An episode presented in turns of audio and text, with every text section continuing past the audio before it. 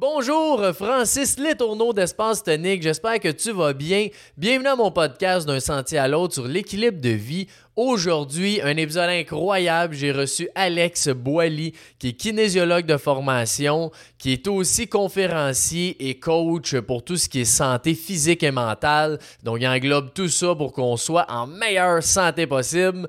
Puis euh, Alex euh, et, son entreprise Révolution Santé viennent de faire un bel événement il y a à peu près un mois euh, au sommet Révolution Santé, donc en collaboration avec Chantal Lacroix, François Lemay, Marie-André Isabelle et Maxime Boilly. Un événement à succès, c'était vraiment incroyable.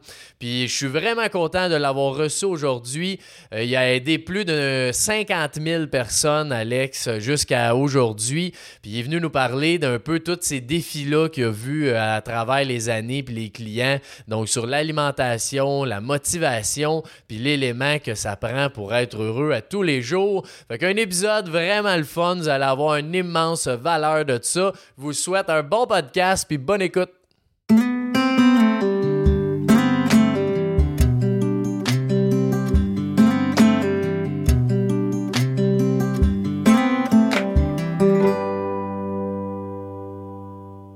Ben, un gros merci à toi, Alex, d'être euh, venu au podcast. C'est super apprécié. J'ai bien hâte aussi qu'on apprenne un peu à se connaître puis à donner de la valeur à tout le monde qui va écouter ça. Euh, un gros merci à toi.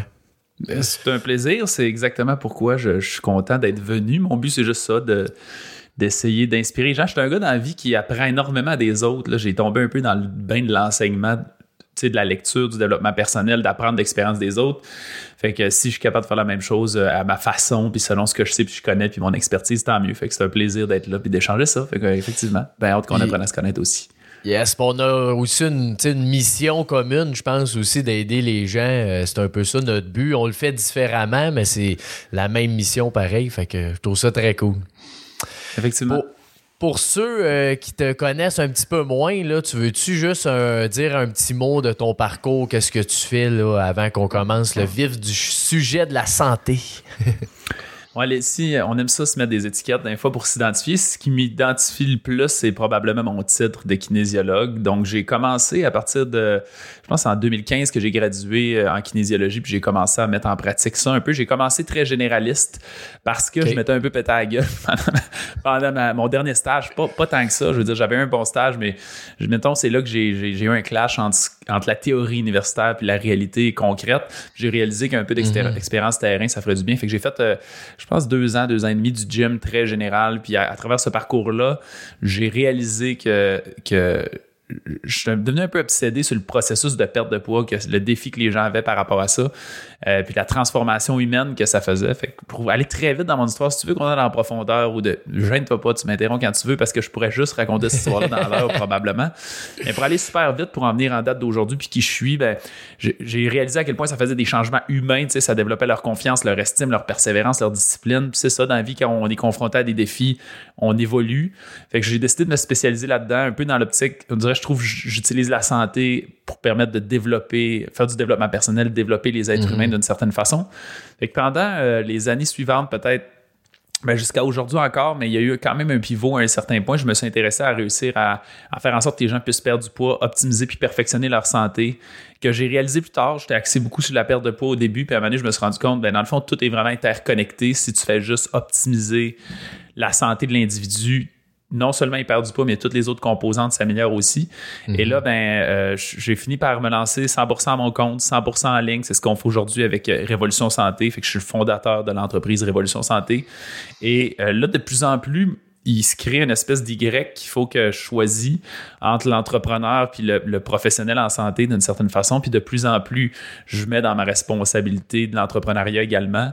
On a une croissance Vas-y, vas-y, vas-y. Non, mais ça, j'imagine que quand euh, tu es de plus en plus connu, veux, veux pas, c'est un peu ça que tu veux dire. C'est que tu choisis, faut-tu que je coach une personne ou que j'aide un groupe de personnes à grandir? Dans le fond, c'est le fait qu'à partir du. Presque tout le monde, on commence en tant que, je vais dire, qu'artisan ou en tant qu'artiste de ce qu'on fait. Ça veut dire qu'on est d'abord un professionnel, on a une connaissance, on a une expertise. Puis si on veut grandir notre entreprise, il y en a qui restent solopreneurs ou travailleurs autonomes mhm. toute leur vie. Fait C'est juste qu'ils sont à leur compte, c'est eux qui facturent leurs clients, puis, mais ils n'ont pas une entreprise, ils n'ont pas d'employés, ils n'ont pas, si on comprend un peu la nuance entre les deux, si on décide d'avoir une entreprise, il arrive un moment où c'est impossible de faire toutes les tâches parce que tu as trop de demandes. Tu sais, une entreprise, ça a l'optique de tout le temps croître, aider plus de gens. Et là, ça prend quelqu'un qui gère l'entreprise. Fait que la question, c'est toi, en tant qu'artisan, tu décides de prendre l'embranchement plus je décide de devenir un entrepreneur ou je décide de rester l'expert mhm. puis de déléguer la, la gestion administrative.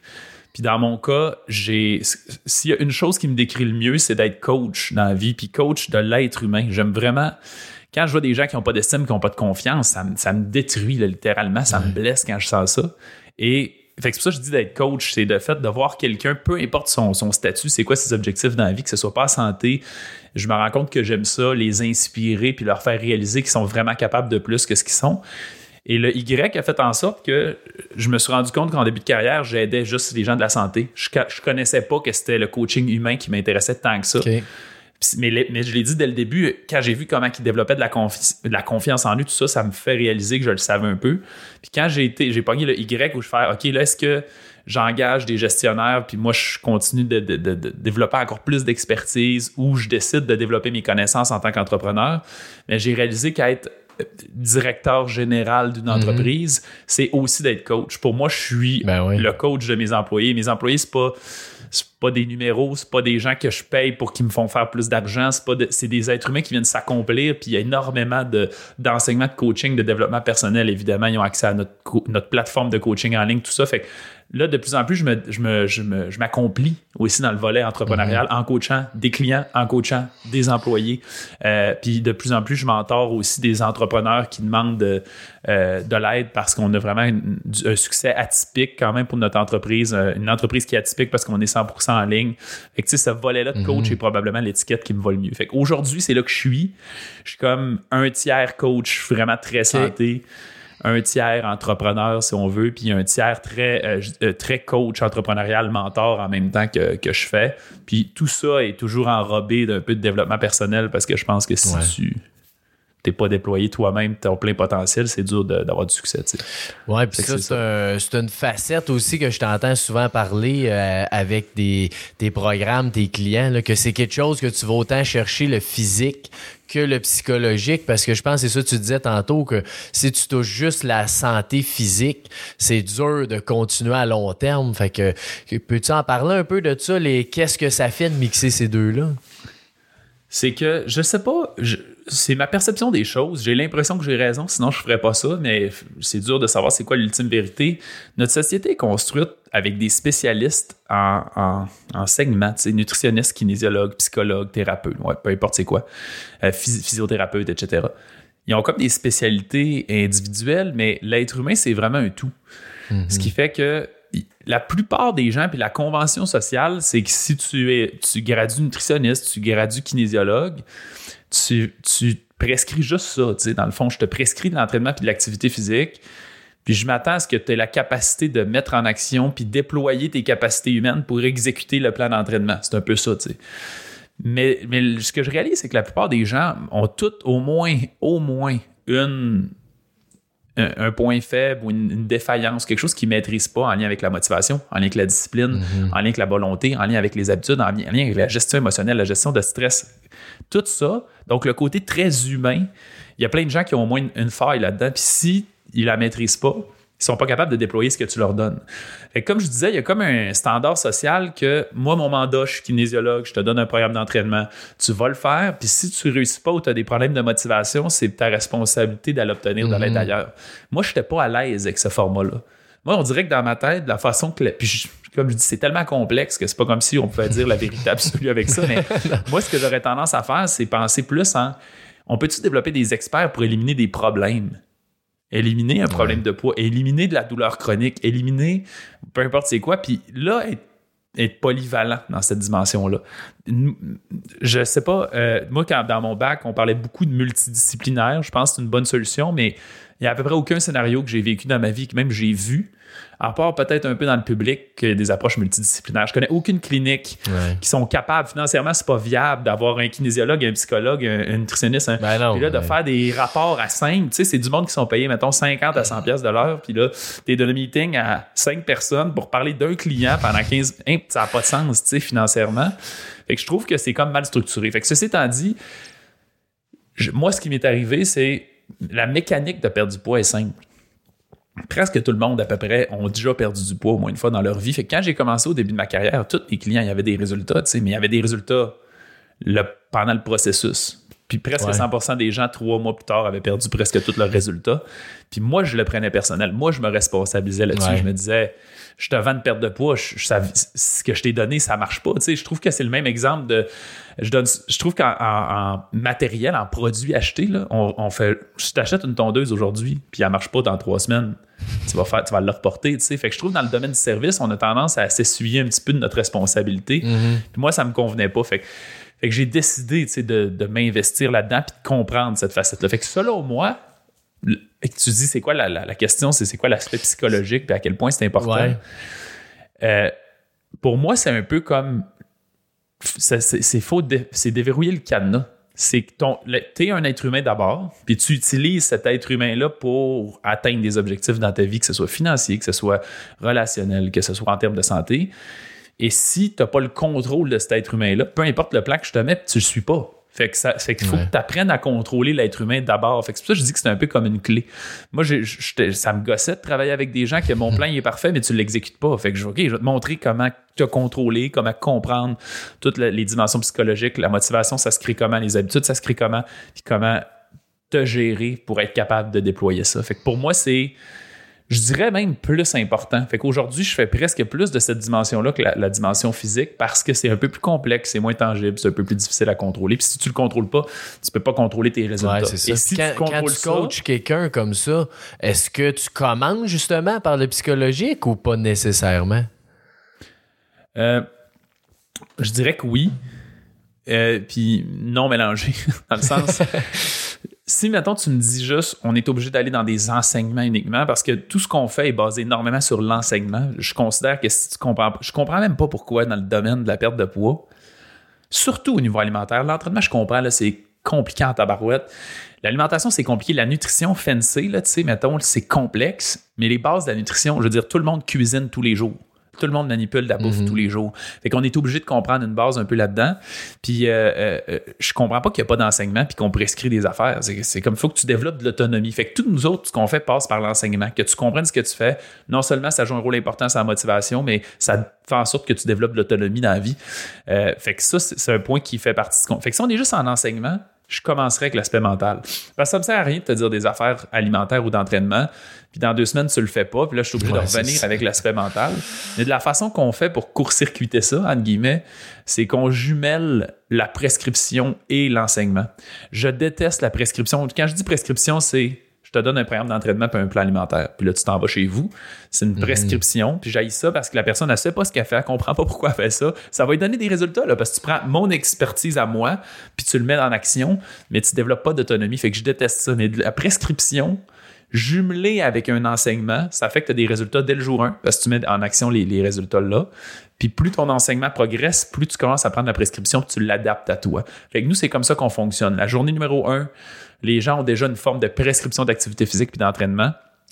Mais on attaque tout de suite la dimension un peu plus psychologique, la dimension un peu plus identitaire puis de gestion émotionnelle. C'est les, c'est, long, c'est du travail, c'est de la réflexion, c'est de, la, de l'introspection aussi. Fait que tu peux pas juste dire je prends deux heures aujourd'hui, je le finis. Ça évolue dans le temps. Euh, il faut changer cette philosophie-là que les gens ont par rapport à eux-mêmes, par rapport au changement. Sinon, ils, ont de la difficulté. Euh, à progresser par la suite. Ben, c'est un peu ça des fois, ouais, c'est d'aller dans le, la rapidité. C'est souvent ça qu'on cherche aujourd'hui, mais t'es mieux de prendre le temps et que ça dure longtemps que d'aller bien vite. Euh, on n'accepte plus ça, nous autres.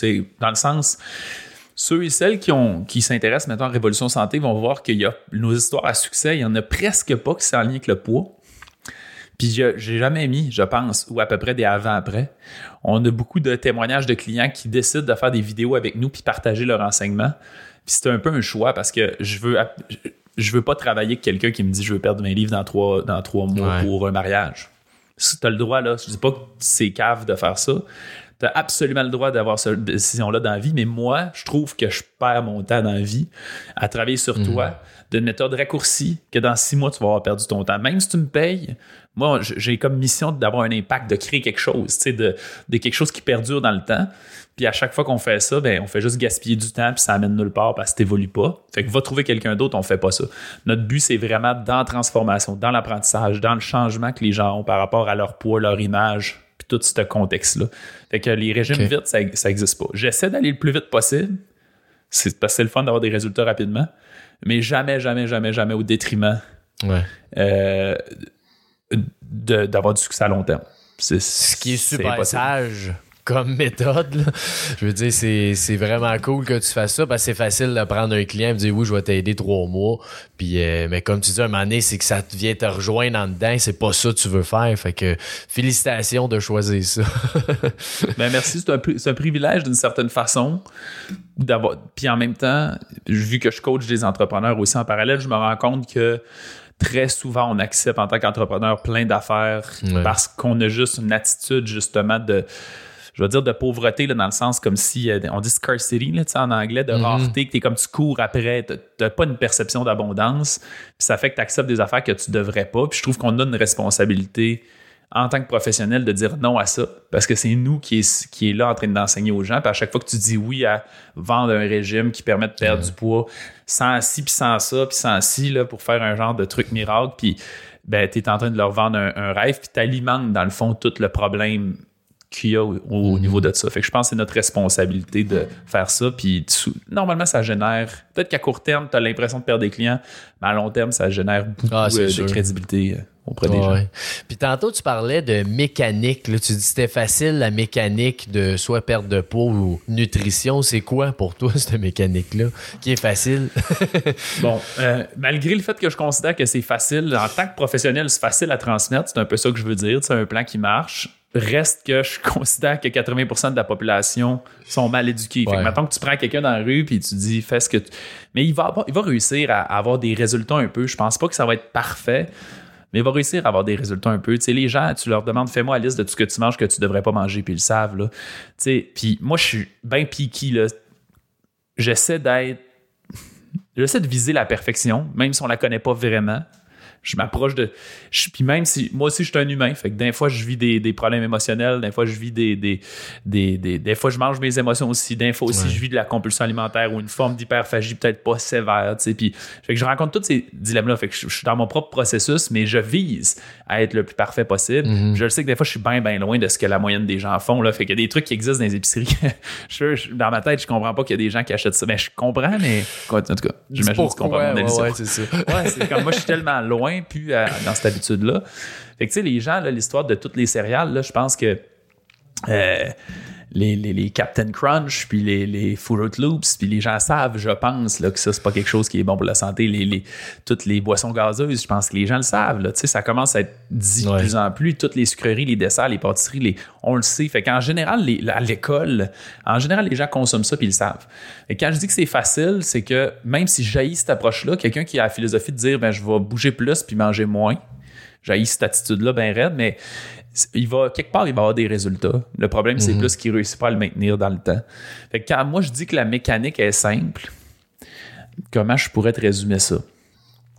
Euh, ben, mettons, je vais te dire les trois règles de l'alimentation fonctionnelle. Ce qu'on enseigne, c'est l'alimentation fonctionnelle. L'alimentation fonctionnelle, c'est quoi? C'est c'est mon résumé, ma perception. Je considère que je suis un vulgarisateur de plus en plus. Tu sais, les gens pensent parce que j'ai un titre de kinésiologue que, que je suis kinésiologue, oui, là, mais je veux dire, c'est rendu que c'est rendu que c'est même plus le meilleur titre qui me décrit tellement que je travaille dans des filons divers. Ouais, des c'est fois, il y a des gens qui me font Pourquoi tu parles de ça? T'es pas, je sais pas, t'es pas psychologue ou t'es pas nutritionniste ou t'es pas. Non. Mais j'ai un bagage en sciences, j'ai un bagage en physiologie, en biologie, j'ai une capacité d'analyse euh, de la recherche scientifique. On apprend ça à l'université aussi. Je suis pas en train de dire que je suis extrêmement avancé là-dedans, mais je suis capable d'avoir un regard critique puis de consolider des affaires puis de le vulgariser. Fait que je suis vraiment un vulgarisateur.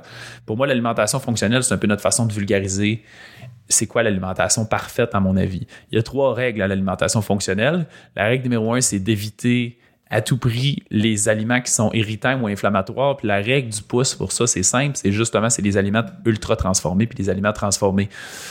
Euh, pour moi, je fais une différence entre les deux. Pour moi, ultra transformé, c'est qu'il y a au moins un ingrédient là-dedans qui n'a même pas rapport avec la nature. Fait que quand tu lis une liste d'ingrédients, il y a quoi dedans que tu fais, je, ne sais pas c'est quoi cette affaire-là. Cet aliment-là n'existe pas dans la nature. Pour moi, ça, c'est du ultra transformé. Ça, il devrait avoir absolument zéro là-dedans. Et euh, le transformé, pour moi, c'est que c'est un aliment qui qui est entièrement naturel, mais qui a été transformé par l'industrialisation alimentaire d'une façon qui, que notre corps réagit pas super bien. J'aime donner l'exemple des huiles, j'appelle ça des huiles de champ, mettons l'huile de maïs. J'aime ça comme exemple parce que je dis souvent aux gens, as-tu déjà essayé d'extraire du maïs, euh, de, l'huile du maïs?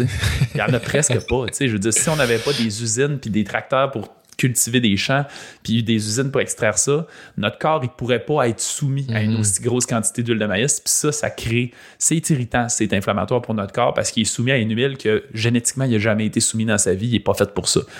Fait que les farines, c'est un peu la même affaire, la petite farine de blé blanche, fine, fine, fine, c'est pratiquement aussi L'index glycémique de ça était pratiquement aussi élevé que le sucre blanc, tellement que c'est raffiné. On n'est pas fait pour ah consommer ça vraiment. fait que bref, ça, aliments transformés, deux, c'est prioriser les aliments qui sont riches en vitamines, en minéraux, en probiotiques ou en prébiotiques. Fait que je veux essayer, je disais que j'haïssais le concept de compter les calories parce que l'alimentation, c'est une science tellement complexe. Il y a tellement de facteurs, puis je ne peux pas concevoir que pendant des décennies, on a juste parlé de calories là-dedans. Je comprends que c'est une mm-hmm. façon de vulgariser, mais je trouve qu'on prend les gens pour des idiots quand on fait ça. Euh, puis les vitamines et les minéraux sont probablement plus importantes à prioriser que les calories ou les macronutriments. Tu sais, je veux dire, c'est facile d'aller chercher toutes tes calories d'une journée. C'est facile même, à la limite, d'aller chercher tous tes macronutriments. Aller chercher toutes tes vitamines, tes minéraux. Puis là, j'ai mis prébiotiques et probiotiques là-dedans pour le microbiote. On le sait de plus en plus à quel point ça joue un rôle important. Fait que les probiotiques, c'est ce qui plante des bactéries dans notre intestin, dans notre flore intestinale qu'on appelait autrefois. Les prébiotiques, c'est ça de quoi les bonnes bactéries se nourrissent. Fait que si on veut garder cette santé-là mhm. en bonne santé, pour rendre ça simple, c'est des fibres, euh, diversité de fibres, on va dire ça comme ça. Fait que ça, c'est la deuxième règle, prioriser les, les, les, aliments qui sont riches en vitamines et minéraux. Des fois, les gens disent pourquoi c'est ça la deuxième règle? Parce que si tu as un aliment dans les mains, puis il n'y a pas de vitamines et minéraux, je vais probablement te dire, moi, je ne mangerai pas ça. Là, tu vas me dire, ouais, mais c'est pas si pire que ça. Non, c'est pas si pire que ça, mais il y en a un autre qui est meilleur que lui. Fait que pourquoi tu prends lui? C'est un peu ça l'idée. Puis le dernier, c'est de consommer des sources d'énergie qui sont stables. Ça veut dire, entre les glucides, les glucides, c'est pas tant une question de quantité. Moi, je suis pas un gars qui calcule des quantités de glucides, mais une qualité de glucides. Toutes les énergies qui sont très, très, très rapides. Tu peux, si tu, dans le fond, c'est le concept d'hyperglycémie. L'hyperglycémie, c'est irritant pour le corps, c'est associé aux maladies neurodégénératives. faut arrêter d'être en hyperglycémie. Puis il y a tellement beaucoup d'aliments qui sont avec et des index glycémiques très élevés. Puis il y a des gras aussi, les gras qui sont oxydés euh, qui ont été surchauffés ou qui ont été des fois en contact avec le soleil, ça aussi, c'est comme, ils sont un peu brisés. Notre corps se rend pas compte qu'ils sont brisés. Fait qu'ils essaient de les utiliser comme source d'énergie ou comme, ou comme membrane cellulaire, puis sont défectueux, ils s'en rendent compte après. Fait que là, il y a un processus inflammatoire qui se déclenche. Fait que c'est ça un peu les trois règles, mettons, qu'il y a au niveau alimentaire. Au niveau de l'activité physique puis l'entraînement, je suis pas très sévère. C'est, c'est tellement différent pour tout le monde. Je veux juste que tu bouges puis tu t'entraînes puis tu prends tout de ton corps. Ouais, c'est ça. C'est, le. Puis quand tu parlais d'hyperglycémie, c'est comment tu fais pour savoir ça, si tu es en hyperglycémie ou non? C'est un, un, peu complexe. Là, je m'attends pas à ce que la clientèle fasse ça. Il y a des gens qui aiment ça, ça les intéresse la science, puis mettons, ils vont s'acheter un petit cossin à diabète pour diabétique, puis ils vont se piquer, puis ils vont prendre leur glycémie. Euh, il y a plein de personnes qui décident de faire ça, puis c'est intéressant, comme les gens qui décident de pratiquer une alimentation cétogène, puis c'est intéressant de pisser sa petite bandelette, puis là, hein, j'ai des cétones c'est comme il se passe de quoi dans mon corps, je le vois, tu sais. Il y a quelque chose de le fun, mais ça commence à être très geek, là. Les gens qui triplent là-dessus, c'est bien sûr, c'est trippant, mais moi, je vois plus euh, euh, en règle du pouce. Je suis un gars de règle du pouce pas mal. Fait que je, vais juste coacher les gens un peu euh, à essayer de consommer des aliments qui ont euh, mettons 45 d'index glycémique max. Fait que l'index glycémique, tu es capable de googler ça, les aliments, puis t'en trouves. Je suis assez sévère là, avec 45. Je suis pas les plus sévères qui existent. Des, des, des, si je me trompe pas, j'ai entendu Isabelle Huot, mettons qu'elle disait 55. 55, c'est pas que je trouve ça très élevé, c'est que c'est relatif aussi à ta dépense énergétique. Si tu es en train de courir en ce moment, ton corps il en consomme plus des glucides. Fait donc, ta, glycémie va augmenter en même temps qu'elle va diminuer si on veut, puis elle va être stable. Mais la plupart des gens sont sédentaires, fait qu'ils méritent pas d'avoir des, spikes de, glucides. Fait que ça se calcule mal, euh, à, part, à part les prendre. Fait que la règle du pouce, c'est souvent, je dis, essayer de regarder les aliments qui ont ça. Plus l'aliment a un index glycémique qui est élevé, moins on devrait en prendre en grande quantité. Ça veut dire que, mettons, il y a des gens des fois qui me disent, on peut plus jamais prendre de sirop d'érable ben, c'est pas que tu peux plus jamais en prendre, mais l'index glycémique est très élevé. Si tu en mets comme une cuillère à thé dans ton café, là, ça te pas un spike de fou. La glycémie, c'est trop petit. Mais si tu fais, hein, le sirop d'érable, c'est santé, puis tu te fais une recette de muffin au sirop d'érable plutôt qu'au sucre, ça change absolument rien. Finalement, la quantité est trop astronomique, ça va faire un gros pic. C'est dur, puis je ne sais pas, je vais décourager des gens ou les inspirer à faire plus, mais je considère sincèrement que chaque être humain a une responsabilité de s'éduquer au niveau alimentaire puis de comprendre juste grosso modo qu'est-ce qui se passe dans son corps puis d'être capable de mhm. s'écouter. Pour moi, l'alimentation, c'est comme une langue. Tu la pratiques tous les jours, tu cuisines tous les jours faut absolument que tu sois capable de la parler. Sinon, je trouve que c'est comme si tu, me, disais je, vais en voyage en Espagne, tu peux-tu m'apprendre l'espagnol? Puis je t'apprenais oui, non, euh, son oui toilette, puis je parle pas espagnol, puis je t'envoie là-bas, tu sais. Ça, ça, ça, marchera pas, tu sais. Faut que tu apprennes la langue pour être capable de, la parler, d'improviser, puis de mhm. t'ajuster un peu à la situation. Euh, c'est la responsabilité des gens de faire ça. Nous, on a plein d'outils pour leur permettre de le faire, mais c'est à eux d'investir ce temps-là puis de comprendre un peu la mécanique. C'est sûr, ça, moi, c'est mon, je c'est mon point euh, faible dans l'équilibre. C'est tout ce qui est nutrition. Euh, tu sais, j'ai toujours, ma blonde, elle cuisine super bien, fait que c'est plus celle qui sait ça. on dirait que c'est ça, des fois, qui me pas qui me bloque, mais on dirait que je cuisine entre guillemets pas vraiment. Fait que je fais quand même des déjeuners puis tout ça, là, mais tu sais, ça reste qu'on dirait que des fois, c'est ça qui fait que j'ai moins le l'intention de d'aller expérimenter tout ça, mais je sais qu'il faudrait absolument. je, je, je pense que ça peut juste être bon. Tu as une conscience de ce que tu mets dans ton assiette d'un point de vue nutritif ou, puis, ou, ou non, puis ou tu es juste mauvais pour cuisiner ou tu tu comprends-tu? Une question? Oui, je comprends, mais je dirais que j'ai pas une grosse conscience, non, de tout ce qui est alimentaire. Puis c'est une affaire que je vais améliorer cette année. Ça, c'est sûr que. Mais tu sais, c'est quel âge t'as? 30. 30, on a même âge en plus. je veux dire, moi, je, suis tombé là-dedans, je veux dire. Puis aujourd'hui, je puis j'ai fait du développement personnel super jeune.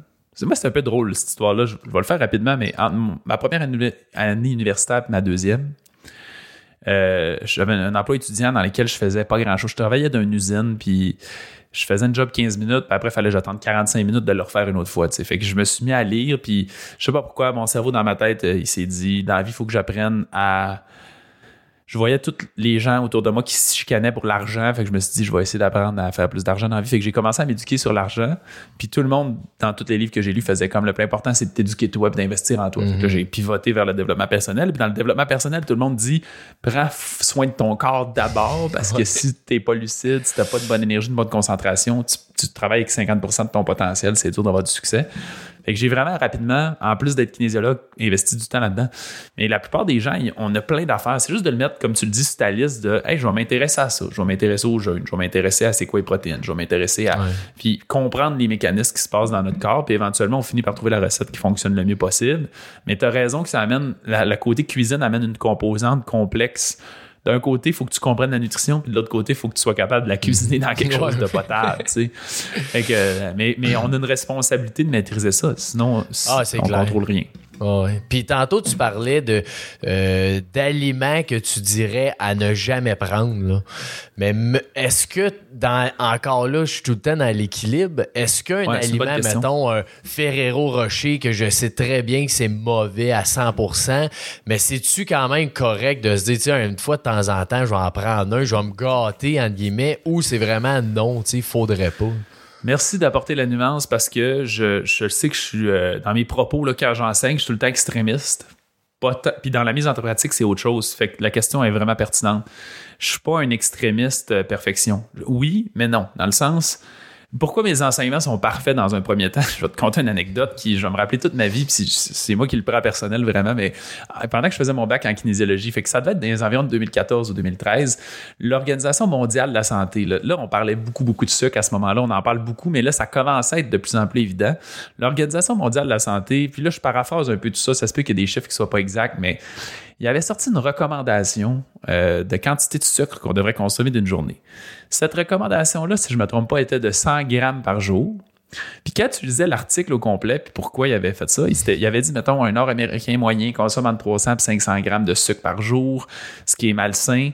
Ce que la recherche démontre, c'est qu'on devrait en consommer maximum 50, mais comme c'est un gros bon entre 500 et 50, on recommande 100. Puis moi, j'étais bouleversé que l'institution de référence mondiale en santé, sa recommandation est correct. Tu comprends ce que je veux dire? Je suis comme ta job. Moi, là, si je veux être parfait, c'est mon droit, tu sais. Pourquoi tu me pointes pas c'est quoi la perfection? Et je trouve que des fois, on, encore une fois, je trouve qu'on prend les gens un peu pour des idiots. Je pense sincèrement que Révolution Santé, il y a une des parties de notre succès, là, que c'est le fait que on considère que c'est des gens intelligents, nuancés, qui sont capables de comprendre les propos, de s'impliquer.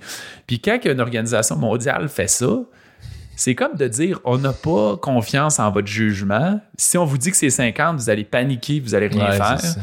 Puis ça, moi, ça m'a fâché. Fait que mes enseignements sont tout le temps extrêmes, dans le sens, j'essaie de te donner l'absolue vérité. Encore une fois, on la connaît jamais vraiment, mais ce qu'il y a de mieux. Après, puis là, c'est là que ça devient important, puis ta question est très pertinente, c'est qu'après, on a tout un travail individuel à juste s'approcher de cet objectif-là.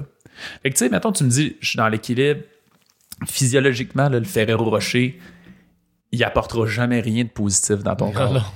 ça arrivera pas, là. Physiologiquement, c'est ça. Après, il y a une composante globale de la vie, des événements sociaux. Il y a des. Puis notre but, c'est de se. Moi, je trouve que c'est de se détacher le plus possible de ces aliments-là.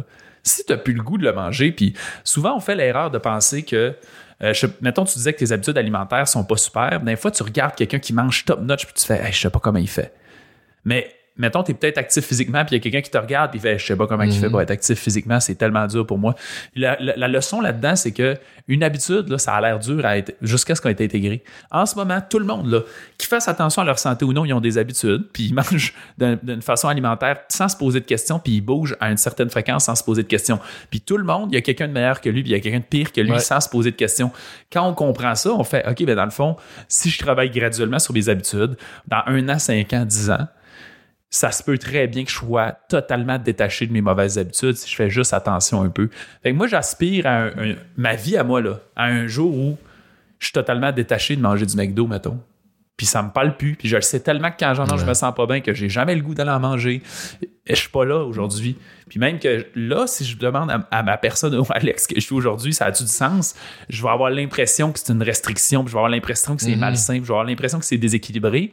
Mais je me dis, si par exemple, je réussis à être détaché psychologiquement de ça, puis à être indifférent, cool. Mon beau-père, là, ça fait 15 ans que j'étais avec ma femme jamais vu ce gars-là chez McDo de ma vie. Il aime pas ça, il s'en fout. Fait que je suis comme, il est heureux, lui. Fait que ça va bien, c'est parce qu'on a, une, on a une dépendance qui se crée. Fait que c'est ça un peu plus ma règle. C'est de dire, tombez pas dans la culpabilité. Jugez-vous pas comme bon ou mauvais. Bon ou mauvais, ça existe pas. T'es meilleur que quelqu'un, t'es pire qu'un autre tout le mm. temps. Le succès, ça se compare pas. Le succès, c'est toi versus toi tout le temps.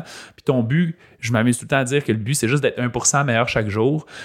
Euh, si t'es comme moi, tu vas peut-être comprendre, mais j'aimerais des fois qu'on ait juste une, une carte informatique dans la tête, puis on la rentre dans notre ordi, puis là, on voit le nombre de grammes de glucides qu'on a mangé, le nombre de pas par jour, le nombre, tu sais, tu comprends? Puis qu'on soit capable de faire, je veux que cette année soit meilleure que la prochaine. c'est juste ça.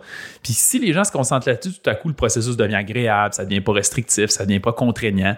Puis là, tout à coup, le temps passe vite, puis un an plus tard, tu fais Hey, j'ai, j'ai pas. J'ai, avant, j'étais pas capable de me passer de ça. Là, j'y pense même plus. Hey, avant, je mettais quatre sucres dans mon café. Maintenant, je trouve ça super bon du café noir. Hey, là, lentement, les affaires changent. Puis les petits détails font des très grosses différences. Je m'amuse souvent à, à dire ça, mais si les gens voyaient, mettons que tu mettais deux sucres dans ton café, tu en prends deux par jour, fais ça fois 365 jours, tu vas te rendre compte combien de kilos de sucre tu mangeais dans C'est énorme. C'est gigantesque comme différence. Puis si tu enlèves ça dans ton corps, il y a des chances que ça fasse ça. Fait que merci d'avoir soulevé la question parce que des fois, je suis polarisant là, dans mes propos, puis on est un peu dans une mode du d'alimentation intuitive, puis, puis d'aller comme bon nous semble ou de pas trop se mettre de pression, puis ça, c'est tout vrai. Je dirais juste, on veut se mettre un petit peu le pied en dehors de notre zone de confort, juste explorer quelque chose de nouveau. Puis lentement, ça va devenir confortable, puis ainsi de suite. On, va finir par, j'espère, aspirer à avoir l'alimentation la plus, la plus parfaite, même si elle existe, plus ou moins. Ouais, ça, ben, c'est comme dans tout, il n'y a rien que tu peux atteindre la perfection. C'est t'as tout le temps des up and down, mais j'aime ça ce que tu dis de prendre des petits éléments à changer. Tu sais, moi, là, peut-être six mois, je sais que je mange trop de sucre. Fait que j'ai diminué de 50% Fait que j'ai pas enlevé au complet parce que j'étais pas prête à ça. Mais là, j'étais à l'aise de couper à 50. Puis peut-être bien dans six mois, je vais recouper à 50. Fait que un moment, on se rend pas compte, il y a juste 50. On dirait que c'est pas beaucoup. Mais je fais ça 2-3 ans, j'en mangerai plus, tu sais. Mais c'est un bon point. Tous ceux et celles qui nous écoutent en ce moment, puis ils savent qu'ils font quelque chose de croche, mais qui font j'ai pas l'énergie mentale de le changer. Le truc est facile. Faut que tu fais comme un enfant un enfant, là, tu peux pas. Moi, mes enfants, je, me rappelle, je n'étais pas encore assez impliqué. J'ai un enfant de 9, une fille de 9 puis une de 6. Puis, ma première enfant, je pense qu'on avait commencé à lui donner certains aliments, des fois qui étaient sucrés, comme du yogourt euh, aux fraises, mettons. il y avait des gens qui pensent c'est santé, mais c'est très sucré, tu sais.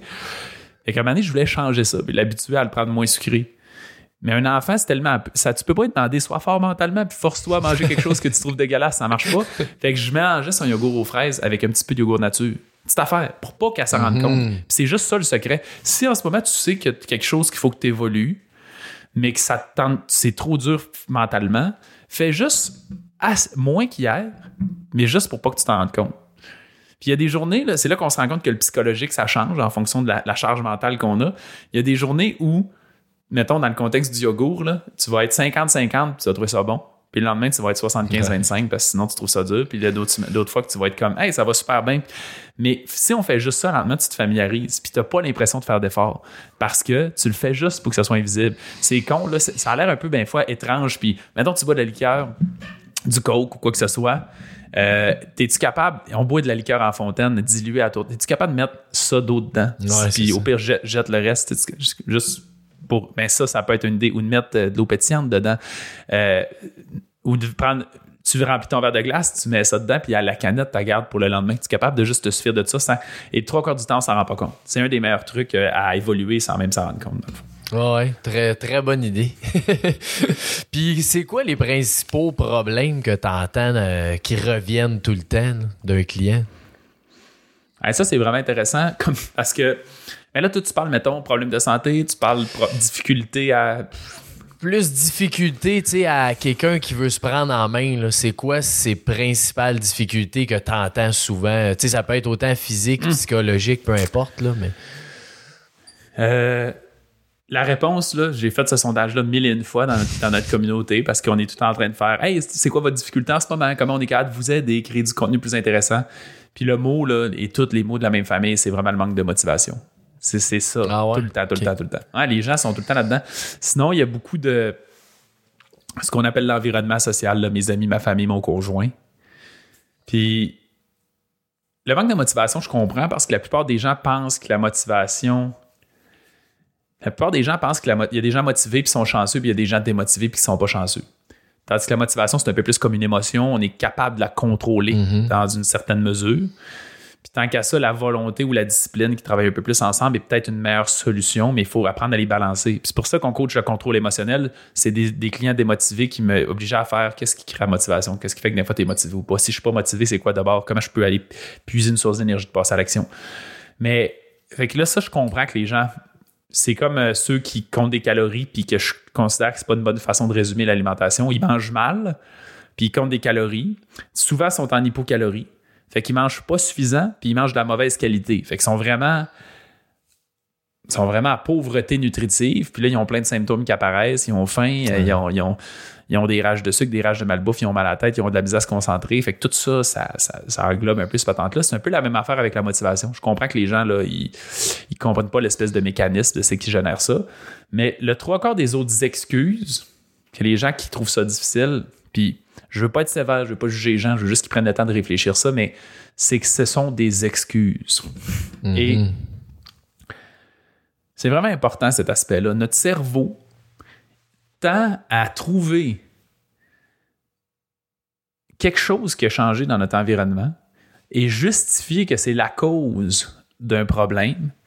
Parce que j'ai un proverbe là, que je dis qui je dis une excuse c'est une invention humaine pour bien vivre avec un échec. Ouais, exact. Se tenir responsable d'être en surplus de poids, d'avoir des douleurs chroniques, de ne pas avoir du succès en affaires, de n'importe quoi, c'est tough. C'est tough sur l'ego en tabarouette. Euh, et la plupart du quand- dès que tu as une excuse, tu fais Ah, mais il y a une explication. C'est pas moi qui est pas bon, c'est parce qu'il y a ça là, qui arrive dans mon environnement.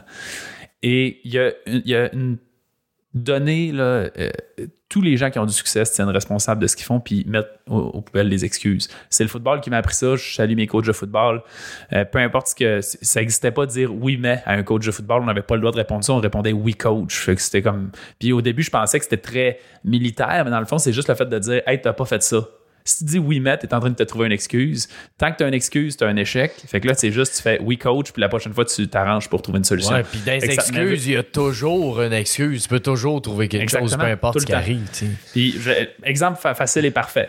Il y a des gens à 30 ans qui font Hey, c'est dur la trentaine de perdre du poids. Avant, je perdais du poids facilement. 40 ans, il y a du monde qui font Hey, c'est dur la quarantaine. Avant, je perdais du poids facilement. Là, c'est rendu du- À 50 ans, Hey, c'est dur la cinquantaine. Fait que ça dépend. Chaque personne, quand il vit une difficulté, il essaie de trouver une cause. Puis il n'a pas d'explication, il n'a jamais. Et ce qui est dur avec ça, c'est que les gens sont pétrifiés, là, sont figés avec cette problématique-là parce qu'ils pensent sincèrement, là, ils sont pas mal intentionnés, mais ils pensent sincèrement qu'ils sont figés là. Puis moi, je- souvent, les- le plus que j'entends ce temps-ci, c'est la ménopause. Les femmes, ils me disent Ouais, mais Alex, je suis en ménopause, fait que ton programme, ton alimentation, ça va-tu m'aider? Puis je suis tout le temps comme OK, on va se prendre le temps de se poser la question. T'es en ménopause, fait que ça veut dire ça sert plus à rien de faire attention à ton alimentation, bien manger, bouger, prendre soin de ton sommeil, puis comme c'est fini, là. Dans la game, game over, c'est terminé. Là, t'es comme, eh non, c'est une condition, ça.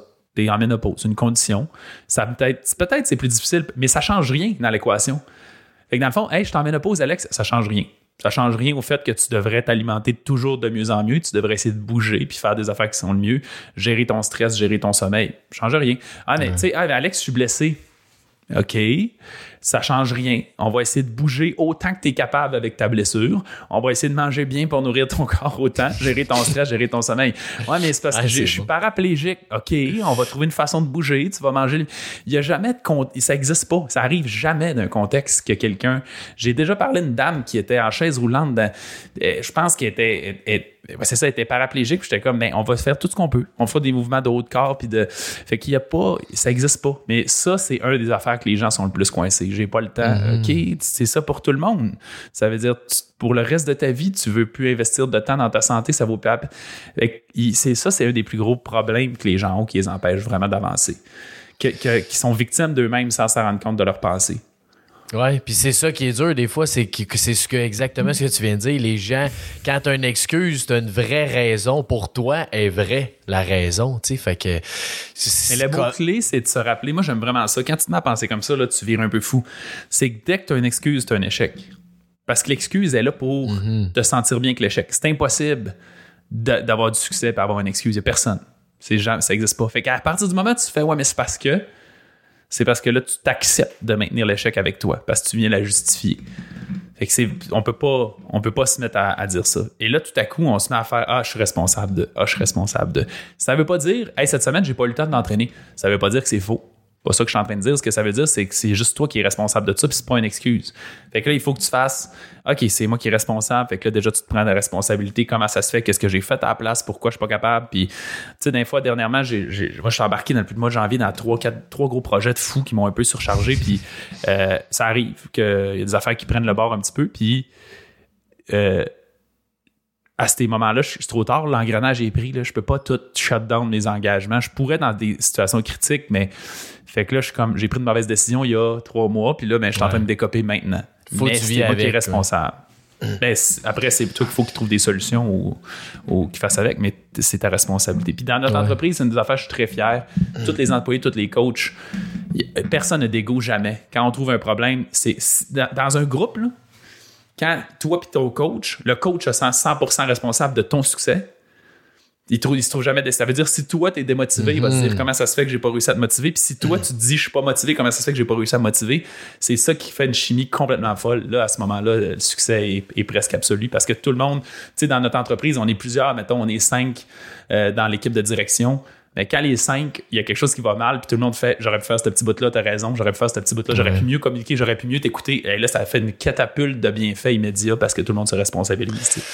Ouais, c'est hot, c'est l'imputabilité, c'est ça. C'est d'être responsable. Puis des fois, on l'entend beaucoup en entreprise, ça, mais personnellement, c'est vrai qu'on l'entend moins d'être imputable de soi-même. Toutes les décisions que tu prends, c'est, toi qui l'as pris, puis vis avec. oui, puis c'est pas. on n'est pas en train de dire aussi qu'on est tout le temps réussir, euh, obligé de réussir puis d'être parfait. Tu sais, mon point, c'est juste de dire. Euh, euh, sais, le mettons, dans, le contexte actuel, je disais, j'ai décidé de prendre des trois gros projets, puis ils ont pris plus de charges de travail que je pensais. fait que ça veut pas dire que la justification est mauvaise. C'est juste de se tenir responsable de ça. Fait que mm-hmm. ça veut pas dire que je regrette, ça veut pas dire que. Mais c'est juste d'accepter le fait que je suis responsable de ça, puis, mon excuse, c'est ça, mais c'était mon choix, c'était ma décision. Puis des fois, ça va nous arriver de dire, ça, dans le fond, ça me tente pas d'avoir ce succès-là. Parce que j'ai des enfants, puis je veux prendre soin de mes enfants de cette façon-là, mhm. fait que j'ai pas le temps de développer ce projet-là. c'est correct. C'est juste, faut, faut pas que tu te mettes à te mettre la pression, je suis pas capable de faire ce projet-là, parce que ça. Non, non, c'est juste, tu as fait le choix de pas faire ce projet-là parce que tu as décidé de. C'est juste la petite philosophie, l'angle de la façon qu'on décide de voir l'affaire. Oui, puis justement, euh, c'est une chose que je voulais te demander, ça, que, parce que j'ai vu ce post-là que tu avais fait sur Facebook, euh, tu t'entraînais moins ces temps-ci, puis euh, une coupe d'affaires que tu disais, tu mangeais un peu moins bien, puis tout ça. T'as-tu une peur face à ça quand tu dis ça globalement, puis t'es coach, ou au contraire, justement, ça, tu te sens vulnérable puis vrai, tu sais? c'est une publication qui a fait beaucoup réagir, effectivement. Euh, puis les gens, ça, me fait un peu rire. Euh, je, je, juge pas les gens pour ça, mais je suis très, très, très, très, très, très self-aware, la conscience de soi, à l'écoute de moi-même, en train de m'auto-évaluer tout le temps, en train d'évaluer mon mm. bonheur tout le temps, en train de.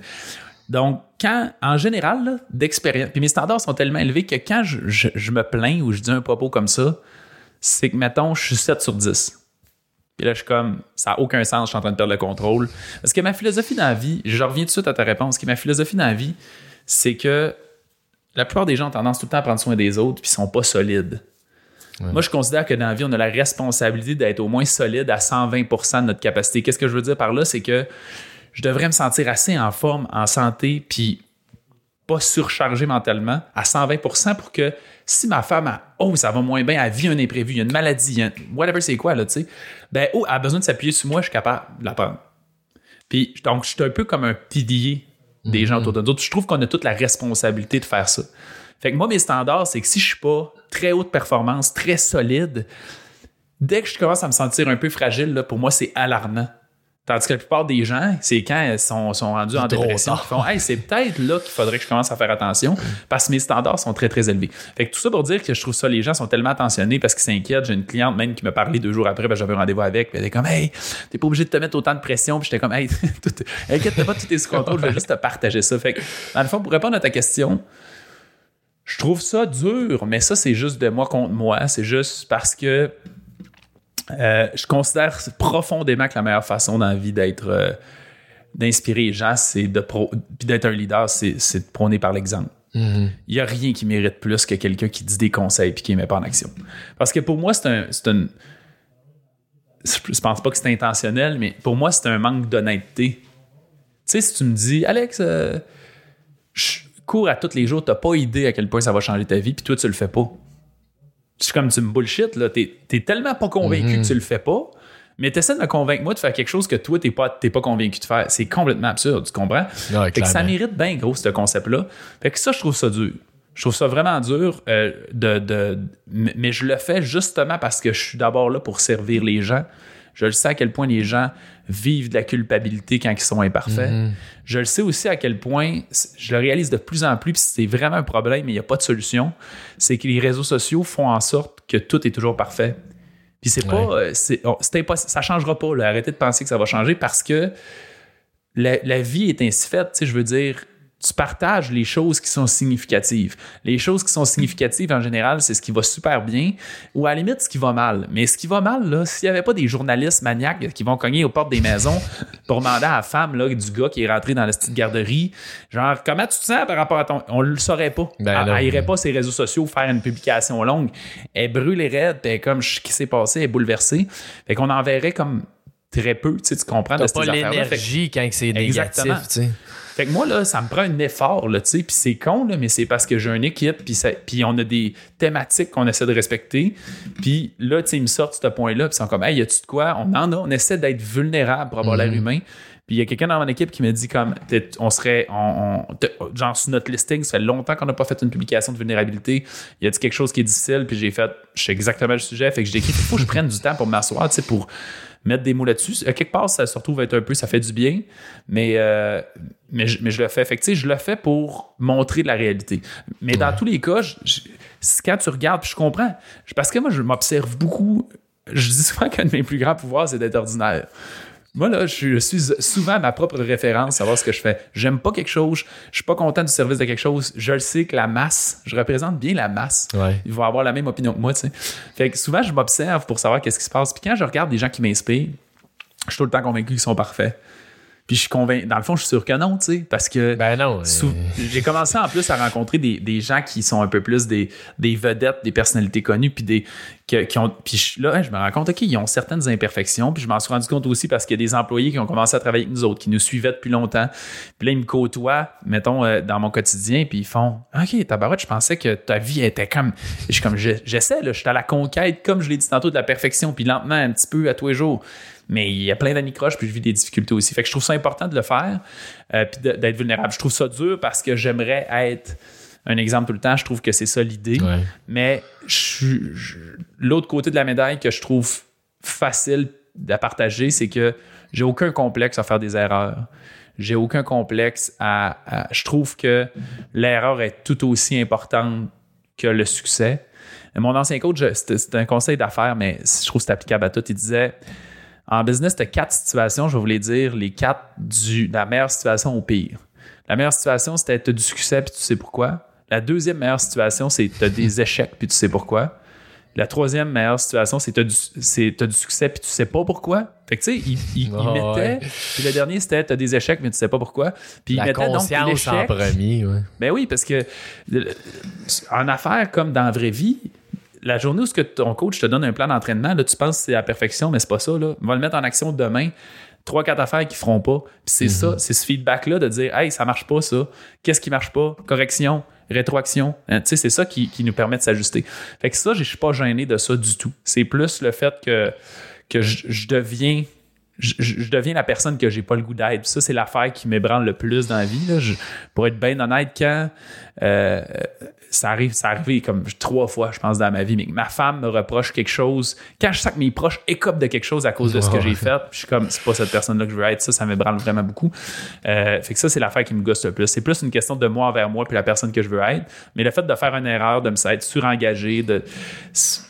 Il y a plein de gens qui font ça, puis c'est Ouais, juste une ça, façon de voir comment je réagis. Je trouve que c'est le fun un peu. Tu dis tu vas être l'exemple, mais l'exemple est aussi dans la vulnérabilité. Fait que moi, en tout cas, je trouve ça bien inspirant de voir ça, de quelqu'un qui est capable de dire justement qu'en ce moment, c'est pas tout à fait parfait, mais je travaille à, tu sais.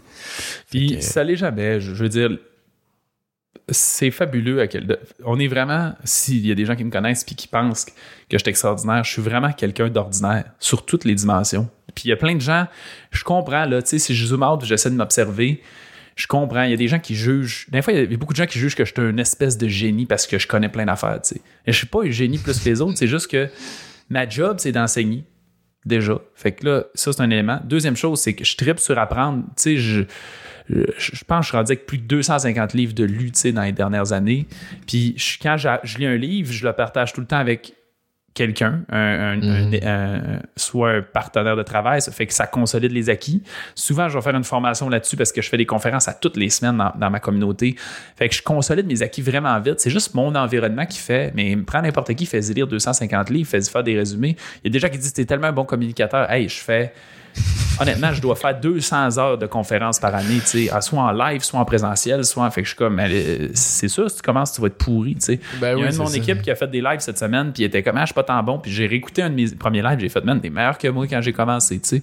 Fait que, fait que c'est, oh, je suis très ordinaire, puis la plupart des gens qui ont du succès sont très ordinaires. C'est des petites affaires bien banales qu'on fait avec le temps. Fait que je, je veux essayer le plus possible de, de Ouais. montrer ça aux gens. Très cool. Puis euh, une question qui a euh, semi-rapport, on va dire, là, mais euh, tu t'es-tu capable de donner, mettons, un déjeuner, un dîner? C'est quoi, c'est un bon déjeuner ou un bon dîner, tu sais, que selon toi? là? Je vais essayer de le dire en perspective de ce que je connais que les gens font. Ben, première affaire, le déjeuner, la plus grosse lacune qu'on a, c'est qu'il n'y a pas de protéines dans les déjeuners en, en Amérique du Nord. Il n'y en a jamais. Ouais. Puis, je ne rappelle plus exactement de la statistique, mais je pense qu'il y, a- une espèce de fait fascinant. S'il y a 60% des calories qui viennent de, de protéines pendant ton déjeuner, il y a comme une espèce d'activation métabolique vraiment intéressante qui se déclenche là-dedans. Ceci étant dit, on ne verra pas fou nécessairement avec ce propos-là, mais c'est le fait que ça prend absolument des protéines au déjeuner. Là, ce qui est tough, c'est que quand tu regardes qu'est-ce qu'il y a comme choix de protéines au déjeuner, et on voudrait que ça soit non sucré. Il y aurait, mettons, les noix. Les noix, c'est tough. Là. Si c'est pas juste les amandes, c'est à peu près la seule affaire qui est très élevée en protéines. Tu sais, la deuxième noix la plus élevée, je pense, c'est la noisette, puis elle a deux fois moins de protéines. Fait qu'il faut que tu en manges vraiment beaucoup. puis même, mettons, un gars comme moi, il faut que ça mange une tasse, une tasse et quart d'amandes pour, dans un repas pour aller chercher toutes ces même. protéines. Fait que, tu sais, je suis quand même un, un bon gabarit, là, 6 pieds 2, 200 quelques livres, puis niveau d'activité physique, somme toute élevé. Ouais. Mais ça, ça c'est un, un point. Yogourt nature, mettons, euh, que ça pourrait faire.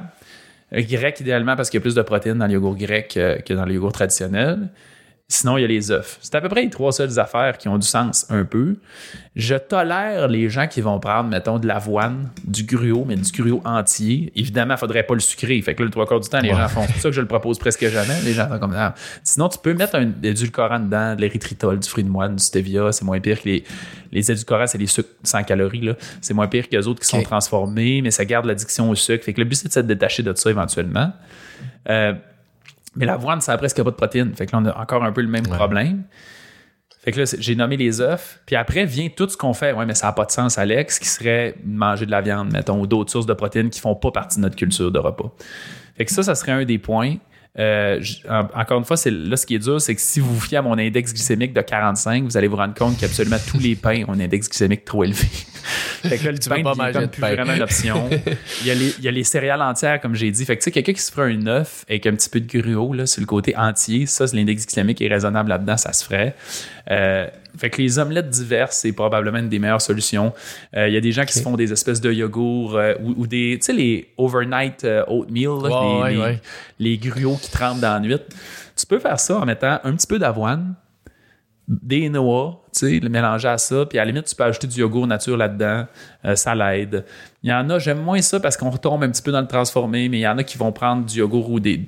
Il y en a qui prennent du fromage cottage aussi, mais c'est pas mon, mon trip. Ok. Puis, mettons, tu peux mettre de la protéine dedans en poudre. C'est un petit, c'est, j'aime tout le temps ce qui est le plus naturel, mais ça, ça apporte un petit peu de sucre, un petit peu de, un petit goût, ça peut être trippant. Fait que ça, c'est un peu le, le- dans le gabarit des, des, des, des choix. Puis je donne plus des ingrédients parce qu'après, tu peux t'amuser là-dedans. Ouais, de mixer ça.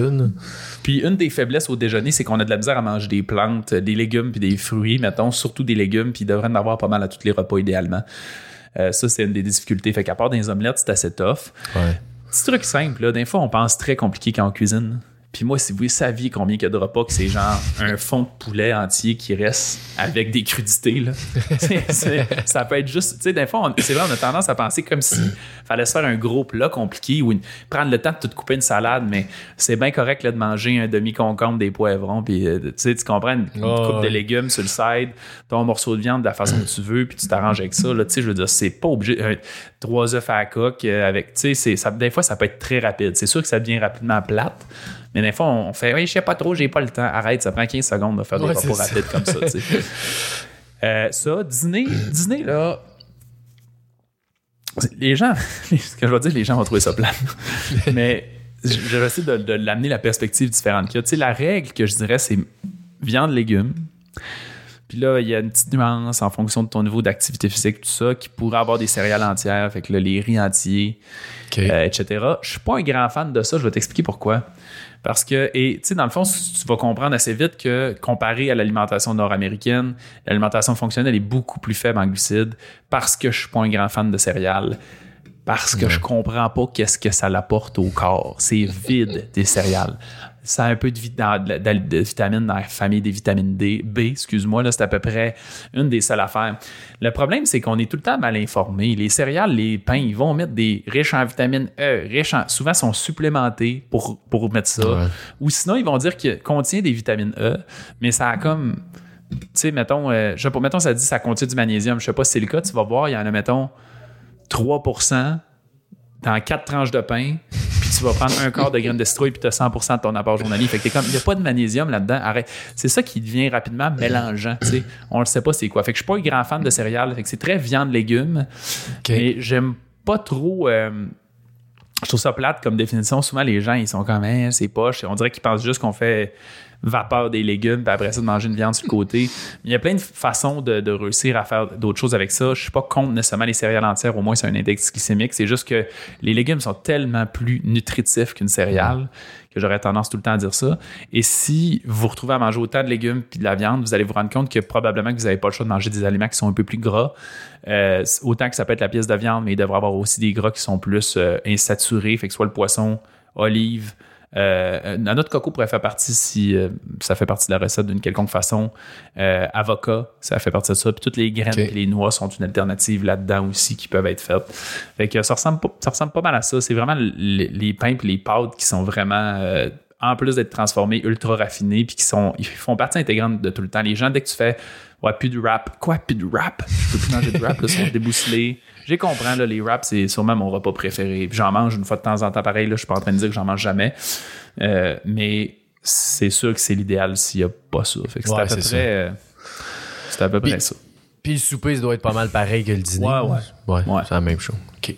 Puis selon toi, pour vivre heureux, c'est quoi la. Juste un petit. Parce que je suis en train de penser à quoi que, que je vais ajouter. Il existe plein de mini-bonus que je parle souvent en alimentation fonctionnelle qui n'est pas une viande, pas un légume. Tu sais, mettons, le chocolat noir, c'est super bon pour la santé. Les bleuets, surtout les bleuets du Québec, c'est excessivement élevé en polyphénol, une forme d'antioxydant. C'est que c'est vraiment important de. Fait qu'il y a plein d'autres petits aliments à gauche par droite. Fait que c'est pas juste des repas. Des fois, les graines de citrouille, je l'ai dit, c'est de loin la meilleure source de magnésium d'alimentation. Fait que des fois, il faut juste comme être créatif puis l'ajouter. C'est pour ça que je dis que ça prend quand même une vue d'ensemble d'alimentation là dedans aussi. T'es-tu pour, euh, ouais, un autre petit parenthèse, t'es-tu pour tout ce qui est vitamines, mettons, de prendre ça en comprimé? Je sais que tu disais t'es mieux naturel, mais. Dans le fond, pour moi, l'aliment. J'ai ri parce que je travaille beaucoup avec. Danick Legault travaille avec nous autres, avec nos clients, qui est un naturopathe que je trouve fabuleux. C'est un de mes êtres humains préférés. Euh, c'est tellement qu'il connaît des affaires. Puis j'ai ri. il est un peu drôle dans la façon qu'il enseigne. J'ai ri parce que, il a pas longtemps, il a dit dans, dans une de nos, nos périodes de questions il a comme dit, premièrement, c'est important de comprendre que les suppléments servent à supplémenter, tu sais, comme son nom l'indique. puis c'est tellement idiot parce que c'est vrai qu'on a tendance à l'oublier. Mais c'est vraiment ça, c'est que le supplément, pour moi, il joue un rôle de perfectionnement alimentaire. Notre philosophie de médecine curative, ça veut dire j'ai un problème, je vais chez le médecin, c'est lui qui règle mon problème avec un médicament, fait qu'on a tendance à penser que la solution est à l'extérieur de nous autres tout le temps. Puis même quand on pense supplément, même quand on pense naturopathie, souvent on fait problème d'estomac, qu'est-ce qui se passe? Oh, artichaut, supplément d'artichaut. Non, non, si tu as un problème d'estomac, c'est que ce que tu mets dans ton corps crée des problèmes d'estomac en ce moment. Puis il faut que tu trouves c'est quoi la cause. Il y a un déséquilibre, inévitablement, quelque part. Puis si c'est un manque d'artichaut ou de ce qu'il y a dans l'artichaut, essaie donc de l'intégrer dans ta alimentation parce qu'il y a des chances que ça crée des conséquences ailleurs que juste sur ton estomac. Fait que pour moi, je suis pas un fan, même pour des prescriptions comme ça. Là, il y a des gens qui ont des des problèmes de santé irréversibles, puis que des fois, ça l'aide. je suis en train de dire que dans tous les contextes, c'est pas applicable, mais dans la masse des gens, c'est pas une bonne approche d'essayer de régler des problèmes avec des suppléments. C'est pas ça le but. Ça devrait être d'abord et avant tout de faire l'alimentation la plus parfaite possible. Ceci étant dit, c'est impossible d'avoir une alimentation parfaite.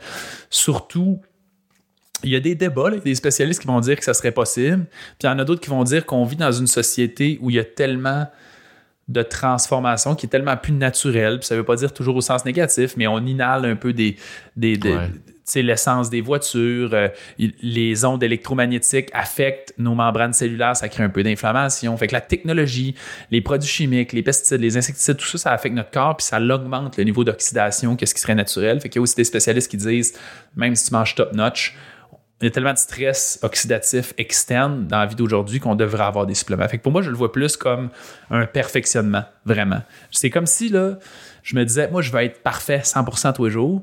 C'est très dur. Fait qu'en prenant mes suppléments, c'est comme si je disais, je vais remplir, tu sais, mes, mon thermomètre à 50% mhm c'est sûr à 100% juste avec mon supplément.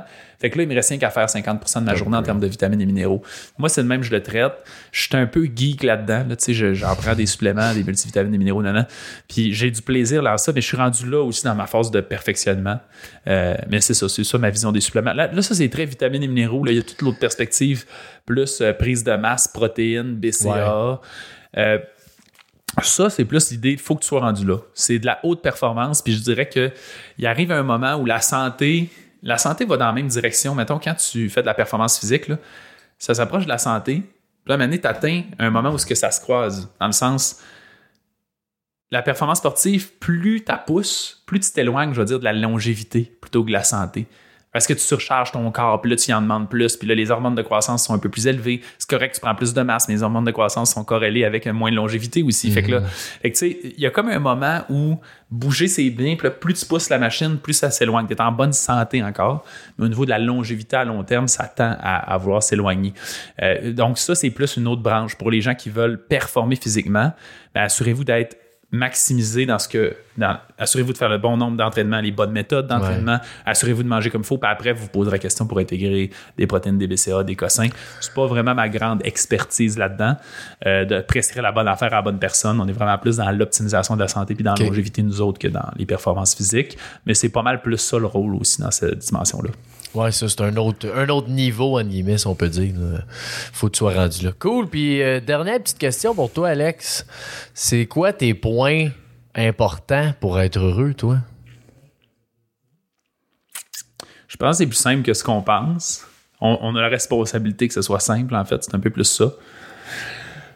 Je pense souvent à ça. Moi, le bonheur, pour moi, c'est l'affaire la plus importante. Je l'ai dit que je suis très self-aware. Puis pour compter une anecdote drôle, un peu, qui, je me rappelle quand, à mon ancien job où j'étais au gym, c'était vraiment un beau milieu de travail. C'était tout du monde tripant. Puis euh, j'étais un peu extrémiste. Mais après deux ans, ça a pris deux ans quand même.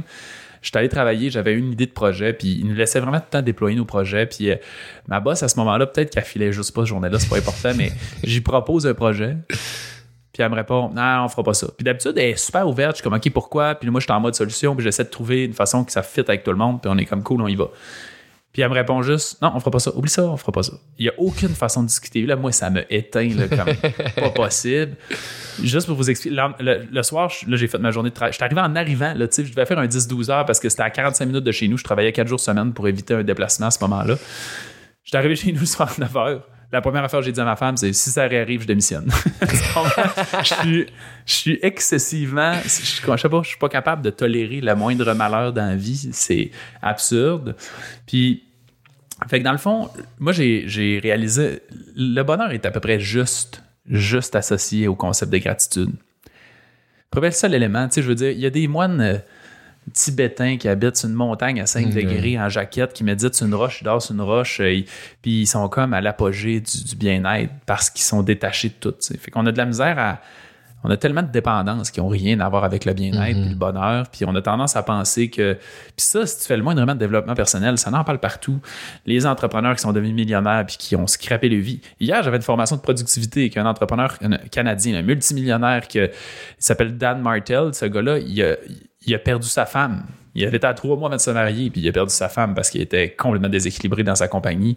Fait que t'es comme, tu envoies tellement des échecs comme ça que tu te rends compte, c'est, de la shit, tu sais. Puis je me rappelle, je pense que c'est Tony Robbins, puis je pourrais me tromper, puis il disait c'est vraiment important que vous trouviez le bonheur avant d'être à la conquête du succès, que ce soit une perte de poids ou d'être riche, mettons. Parce qu'il disait, il n'y a rien de pire qu'être riche dans une maison de riche, assis sur ton divan un samedi matin, puis te rendre compte que tu es encore triste. Ouais, c'est ça. ça, c'est très, très vrai. Plus tu as, as, des raisons d'être heureux puis que tu ne l'es pas, plus c'est, tough. Je pourrais citer aussi dans Ray Dalio, je trouve qu'il y a une belle façon d'illustrer le livre Principles qu'il a écrit, c'est mon livre préféré, très entrepreneurial. Achetez pas ça si vous n'êtes pas un entrepreneur, mais il explique, dans le fond, ça s'appelle Principles parce qu'il explique ses principes de vie et ses principes d'affaires. Et que comme, c'est comme trois tiers, évidemment. Là. Il y a un tiers qui c'est de l'autobiographie, un tiers qui c'est ses principes de vie, un tiers qui c'est ses principes d'affaires. L'autobiographie permet un peu de comprendre ses principes. Puis là-dedans, il explique justement que l'être humain, on a tendance à penser que le matériel, l'objet, le succès, la ligne d'arrivée, c'est ça, la mm-hmm. récompense. Mais il dit ça, c'est juste la preuve de ce que tu as accompli avant. Puis rapidement, tu te rends compte que ça sert à rien. Tu sais, mettons d'avoir une voiture de luxe. Puis tout le monde a déjà vécu au moins une fois, je pense, de s'acheter quelque chose qui rêvait depuis tout le temps. Puis comme quatre jours après, que ce soit une montre, que ce soit une, une voiture, tu es dedans, puis tu fais je me sens la même affaire que d'une voiture auparavant. c'est juste le fait que c'est ta preuve de succès. Les, entrepreneurs qui ont ça, c'est que ça leur preuve, c'est ça prouve qu'ils sont à l'aise financièrement. Fait que, fait que grosso modo, ça, ça, ressemble un peu à ça. C'est d'être conscient que le bonheur, ça se passe là, qu'il n'y a pas d'environnement, qu'il n'y a pas de contexte, qu'il n'y a pas. C'est toi qui as le contrôle sur dans quel état d'esprit tu, tu veux l'être Qu'est-ce qui fait qu'il y a des gens qui sont deux fois plus occupés que toi, qui ont plus d'enfants que toi, qui ont plus de responsabilités, puis qui passent des journées dans le bonheur, puis toi non? Qu'est-ce qui fait qu'il y a des gens plus, plus, plus pauvres que toi, qui ont plus de difficultés, puis qui passent des journées dans le bonheur, puis toi non? Mm-hmm. Fait que ce concept-là de bonheur, on se rend compte que c'est vraiment une histoire de, gratitude, de prendre conscience que ce qu'on a. Euh, pour mettre du pouce là-dessus, ça m'a fasciné. C'est assez nouveau, là, fait que j'ai pas investigué davantage, mais si je peux utiliser les gens. Il n'y a pas longtemps, Tony Robbins a fait un long, long, long podcast avec euh, Tom Beaulieu de, Impact Theory, qui a peut-être des gens qui connaissent. Parce que c'est fascinant comme histoire. Euh, Tony Robbins, il fait un événement qui s'appelle A Date with Your Destiny, fait que un rendez-vous avec ta destinée, dans lequel c'est vraiment du développement personnel, c'est pour te sentir à ta place, puis trouver un peu ta destination, où est-ce que tu vas aller te sentir accompli, etc. Puis il y a beaucoup de gens qui vont là qui sont ou dépressifs ou suicidaires, puis des fois c'est leur dernier recours de prendre. ouais, puis d'ailleurs, il y a un sur Netflix, il est là si les gens veulent écouter ça. il y a un documentaire sur Date of Destiny. Ouais.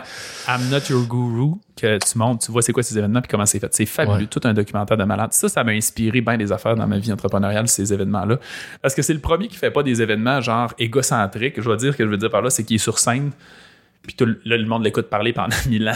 Il est vraiment dans le monde. C'est vraiment un coaching de groupe, mais son 5000. Mais il a trouvé une façon de le faire. C'est fascinant. Bref, il y a quelqu'un euh, qui étudiait, je pense, ça se peut que je, rate certains détails, mais il étudiait à Stanford la dépression.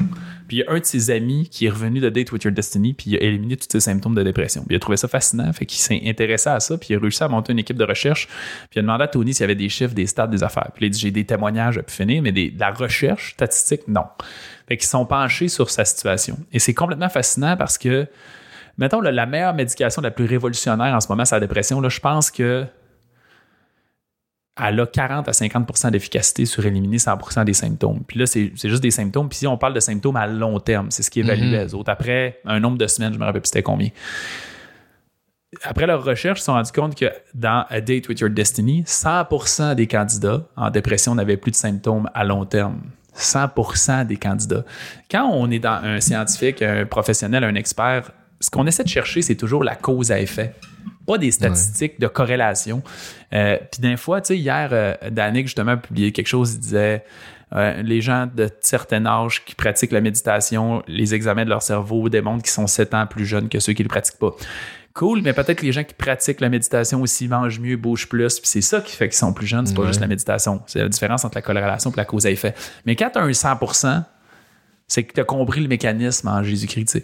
Puis Bref, Tony là-dedans, il explique justement cet aspect-là, que, que le bonheur, c'est basé, puis ton état d'esprit est basé c'est juste sur quoi tu focuses. Si tu décides de focuser juste sur les affaires qui sont négatives dans ta vie, tu vas être malheureux parce qu'il y en a un million. En mhm. même temps, il y a plein d'affaires qui se retrouvent être positives dans ta vie, puis qu'il faut que tu aies de la gratitude pour ça. Il explique qu'après ça, ton corps, quand tu es triste, toute ta physiologie change. Mais il dit, si tu prends ta physiologie, puis tu tu modifies pour être de bonne humeur, tu as une posture pour être de bonne humeur, puis tu fais j'attaque la bonne santé, la, journée aujourd'hui dans un bon état d'esprit, ça va mieux. Euh, fait a la physiologie, puis là j'en ai ah, c'est meaning, l'autre, c'est le fait d'avoir du sens. Puis que tu sais pourquoi tu te lèves aujourd'hui, qu'est-ce que tu veux faire, c'est quoi que tu as le goût d'accomplir. Là, tout à coup, bang, c'est comme sa, triade là, qui explique, qui lui permet d'avoir du succès. Puis je pense sérieusement qu'il n'y a pas plus que ça. Tu sais, je veux dire, la maladie, la mort, on contrôle pas ça. Fait qu'il te reste peut-être juste une journée en ce moment. Fait qu'il faut que tu sois heureux cette journée-là aujourd'hui. tu sais. Fait que c'est vraiment la philosophie que j'ai là-dedans. Puis pour juste ajouter du pouce là-dessus, ben, je veux pas que les gens restent stagnants avec cette situation-là. C'est que la plupart du temps, les gens, quand on leur dit ça, tout à coup, ils ont de la misère à croître et à se développer. Parce que tout à coup, ils font pourquoi je rêve d'avoir plus d'argent, des meilleures relations, d'être, je suis correct avec ce que j'ai, je suis correct avec ce que j'ai, je suis correct avec ce que j'ai. Puis il y a un équilibre à créer là-dedans. Moi, je pense que tous les matins, tu devrais te lever puis faire preuve de gratitude puis dire aujourd'hui, je vais être heureux puis je suis chanceux d'être là. Puis l'étape d'après, c'est faire maintenant que je suis en vie puis je suis là, comment je suis capable de progresser, comment je suis capable de cheminer, mais jamais au détriment du bonheur, jamais au détriment de la gratitude. Ouais, exact, tu sais. ouais. Fait qu'on veut vraiment réussir à créer cet équilibre-là. Moi, j'ai eu beaucoup de problèmes en début de carrière à cause de ça. J'allais dans des événements de motivation, je ressortais là full motivé, puis tout le monde disait c'est quoi ton pourquoi, c'est quoi ton pourquoi, puis à chaque fois je me penchais là-dessus, j'étais comme j'avais trop de gratitude naturellement, j'étais comme je suis pas capable. Moi, je disais Donne-moi euh, mes enfants puis une boîte de carton puis je vais être heureux. Ouais, ben. C'est comme j'ai tout la seule affaire que je veux. Mais ma femme aussi évidemment, mais c'était dans le contexte de famille. Fait que j'avais de la misère à dire pourquoi je veux plus, pourquoi je veux plus, pourquoi je veux. C'est comme et c'est en écoutant euh, Ty Lopez puis euh, Grant Cardone, un ils ont fait un, un événement ensemble. Puis Grant Cardone, qui est excessivement ambitieux, là, c'est insane ce gars-là, tu sais. Mais il, euh, il disait ça, il disait à tous les matins, on a une responsabilité d'être dans la gratitude. Puis après ça, ça ne nous empêche pas de vouloir plus. On est là, on est en vie, on est là pour ça. Fait qu'attirons de l'abondance dans notre vie, puis essayons d'avoir mieux. Par contre, c'est pas ça qui dicte ton bonheur, tu sais. Fait que c'est un peu la philosophie que j'essaie de pratiquer. Nice, c'est vraiment jours. cool. Puis justement, c'est exactement dans l'équilibre tout ça de de d'aimer puis d'être ce qu'on est puis d'être bien dans ce qu'on est. Euh, Tu l'as très bien résumé, Alex. fait que, ben, un gros merci pour tous ceux qui nous écoutent, là, qui veulent euh, soit te suivre ou prendre un programme avec toi, ou tu sais, je sais que tu as un club privilège aussi. Euh, si ou qu'on peut tout voir ça. On est en mouvance en ce moment, c'est un, un peu complexe. V'là peu de Ok. temps. Mais là, là, en ce moment, alexboily.com, c'est un bon point d'aller. C'est juste qu'on est en train de faire une modification. On, a- on est en train de faire le transfert pour révolutionsanté.com. À l'époque, c'était mon nom, puis là, il y a d'autres projets qui s'en viennent, entre autres, pour ça. Mais si vous allez sur alexboily.com, même après la modification, il va y avoir une façon de vous rediriger là-dessus. Mais honnêtement, le, le point, le, le- le- le- le- le quartier général de Révolution Santé, c'est vraiment Facebook. Fait que si vous allez sur Facebook, vous cherchez Révolution Santé ou Alex Boily, ça s'appelle Révolution Santé par Alex Boily. Il y a du contenu là tout le temps. En fait, je fais un petit live de 5 minutes à tous les jours pour justement influencer notre, façon de voir les choses, des trucs comme ça. Euh, on a un groupe Facebook privé aussi, mais tu sais, dans, dans, dans Révolution Santé, vous êtes vraiment euh, capable d'avoir le cœur des, des choses. Euh, on, tout ce qu'on vend, on le vend. On offre gratuitement des consultations, soit de 15 ou 45 minutes selon la, la situation des gens, parce qu'on veut pas que quelqu'un se retrouve avec quelque chose dont il n'y a pas besoin. Fait qu'on prend l'initiative d'évaluer la situation, puis voir c'est quoi vraiment qu'ils ont besoin, puis tout ça. Ça, c'est sur le site web alexboily.com que vous êtes capable d'aller voir ça. Fait que tu sais, c'est pas mal, euh, c'est pas mal ça. On a, on a notre podcast aussi, euh, Révolution Santé, qu'on Ouais. essaie de, d'un peu comme toi, dans le fond, de d'avoir le sujet du bien-être puis d'amener des, des experts divers qui amènent leurs spec- perspectives différentes. Je trouve que c'est en consommant du contenu inspirant, c'est même qu'on apprend, qu'on évolue, qu'on change nos perspectives. Fait que c'est un grand plaisir que j'ai de d'échanger le bord du micro dans mon propre podcast Ouais, c'est ça. normalement. Ouais, que j'écoute puis que je suis, c'est vraiment cool que ce que tu fais. Euh, T'as des super bons invités aussi, c'est très intéressant. Ouais, ben, la personne, ma booker, a fait un job fascinante, sérieusement. Ça fait quelques mois là, qu'on est sur ce projet-là, puis elle me fascine à toutes les fois. puis elle a réussi à nous booker du monde vraiment intéressant. Je suis vraiment, vraiment content de ce projet-là. Yes. Ben, gros merci, Alex. Puis, euh, on a au plaisir de faire un autre événement ou quoi que ce soit ensemble. Ça serait un grand plaisir. Quand tu veux. Yes. Salut à tous. Salut.